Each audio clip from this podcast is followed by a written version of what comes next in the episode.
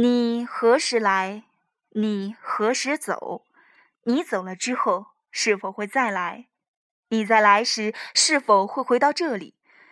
你回到这里时，是否会回到今天？那时的你，是快乐，还是忧伤？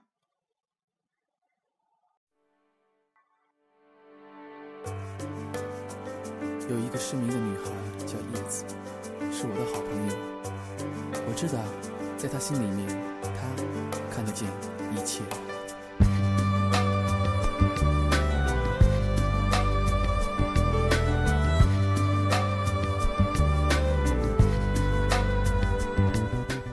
这是在马吉阿米的留言簿上看到的留言，感觉应该是一个孤独的旅人写给另一个时空的自己。日落后的八角街，喧哗依旧。佛祖的虔诚子民不知疲倦地重复着同一个姿势：匍匐、起身，再匍匐，再起身。每磕一个长头，他那干瘦的脊梁都会因为身体的过分弯曲而高高隆起。不愿离开八角街的，都是那些贪恋夜色的虚荣旅行者。他们以马吉阿米为中心，或者发散。或者汇聚。马吉阿米位于八角街东南角，是一幢黄色的小楼，经营传统的藏式菜肴。招牌上画着一个神态拘谨的藏族女子，画面上她掀开门帘的动作也是犹豫的，如同一个待嫁的新娘。快乐是什么颜色的？是什么颜色的？如果汪洋是蓝色的，我说天空也是蓝色的，因为他们彼此相爱了。入口在一楼的侧门，踩着旋转的木质楼梯到餐厅二层，看到房间里调子昏黄，布置着许多混搭在一起的装饰品。二十世纪初，洋人拍摄的拉萨老照片，涂金抹银的巨大唐卡，从西方舶来的油画，冒着青烟的香炉，装着圣水的铜壶。菜单中西合璧，满目繁华。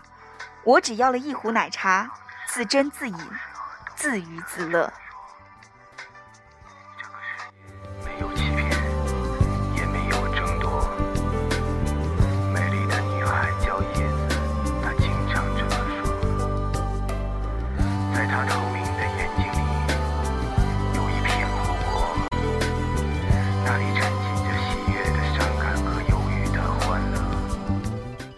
马吉阿米在背包客心中的地位并不逊色于布达拉宫，这是得益于 LP 中国版的过分吹捧。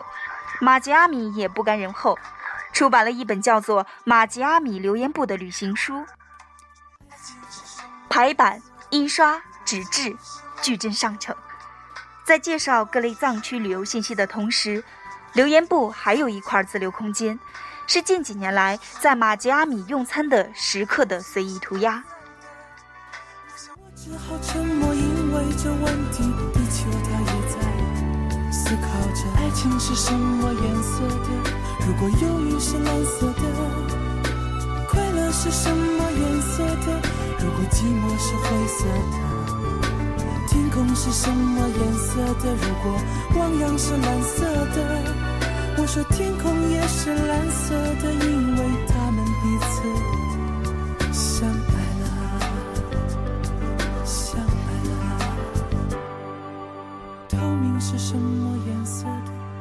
如果风儿是快乐的，叶子的眼睛是透明的，心是心是快乐的，心是快乐的。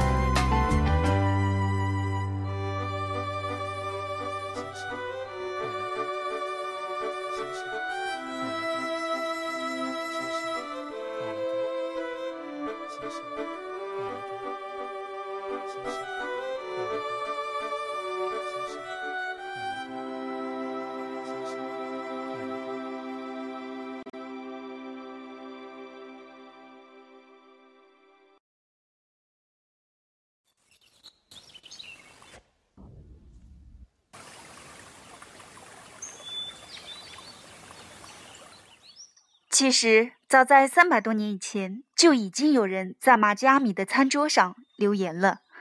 留言的那个人叫仓央嘉措，就是那个不负如来不负卿的六世达赖。在藏传佛教的历史中，六世达赖无疑是众多活佛中最草根的一位。与那些从幼年开始就被灌输高深佛法的转世灵童不同，仓央嘉措十五岁才正式坐床出家。在此之前，他的课堂是天空，是原野；他的老师是奔跑的狼，是吃草的羊。对仓央嘉措来说，成为活佛虽然是人生中的重大转折，可布达拉宫头顶上那一片小的天空，却让他觉得呼吸局促。于是，他常常换上平民的衣衫，偷偷跑出布达拉宫，跑到更加自由广阔的空间。玛吉阿米是他在酒肆中遇见的女子，有月光一样皎洁的面庞。一天晚上，仓央嘉措与玛吉阿米共度良辰美景。可这一晚，雪花飞舞，早就不满仓央嘉措俗世生活的摄政大臣派杀手循着雪地上的脚印，找到了玛吉阿米的家。现在，玛吉阿米在藏语中的意思就是“未嫁的新娘”。后来，仓央嘉措仍常去初见玛吉阿米的酒馆，喝醉了就会在桌子上写下想念他的诗句。在那东山的顶上，升起皎洁的月光，仙女般情人的面庞浮现在我的身上。夺我心魂的人儿，若能相守到老，仿佛从大海深处捞上来奇珍异宝。天鹅恋上沼泽，多想多待时日。湖面已被冰霜，叫我气丧心灰。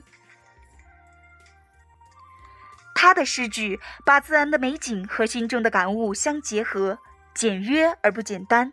他的故事被藏区人民传颂，人们高呼他那佛法与俗世的双料国王。古往今来，留言簿都应该是自由度最高的文学载体，可写可画，可中可扬，可以发泄不满，可以化解委屈，可以借物言志，可以充满豪情。留言簿上只言片语，留下了旅行者在那一瞬间的最真实的感受。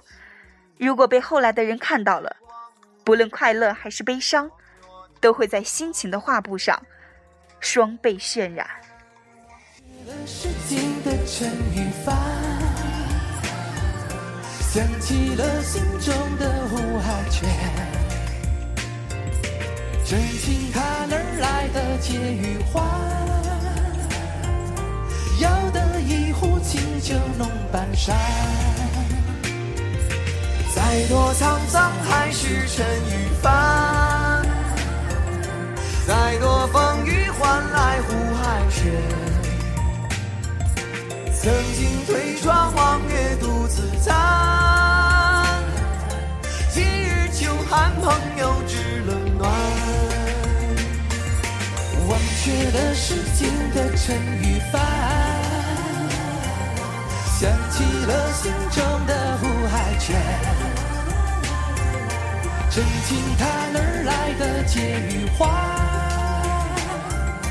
要得一壶清酒浓半山。再多沧桑还是尘与帆，换来湖海泉。曾经推窗望月独自餐，今日秋寒朋友知冷暖。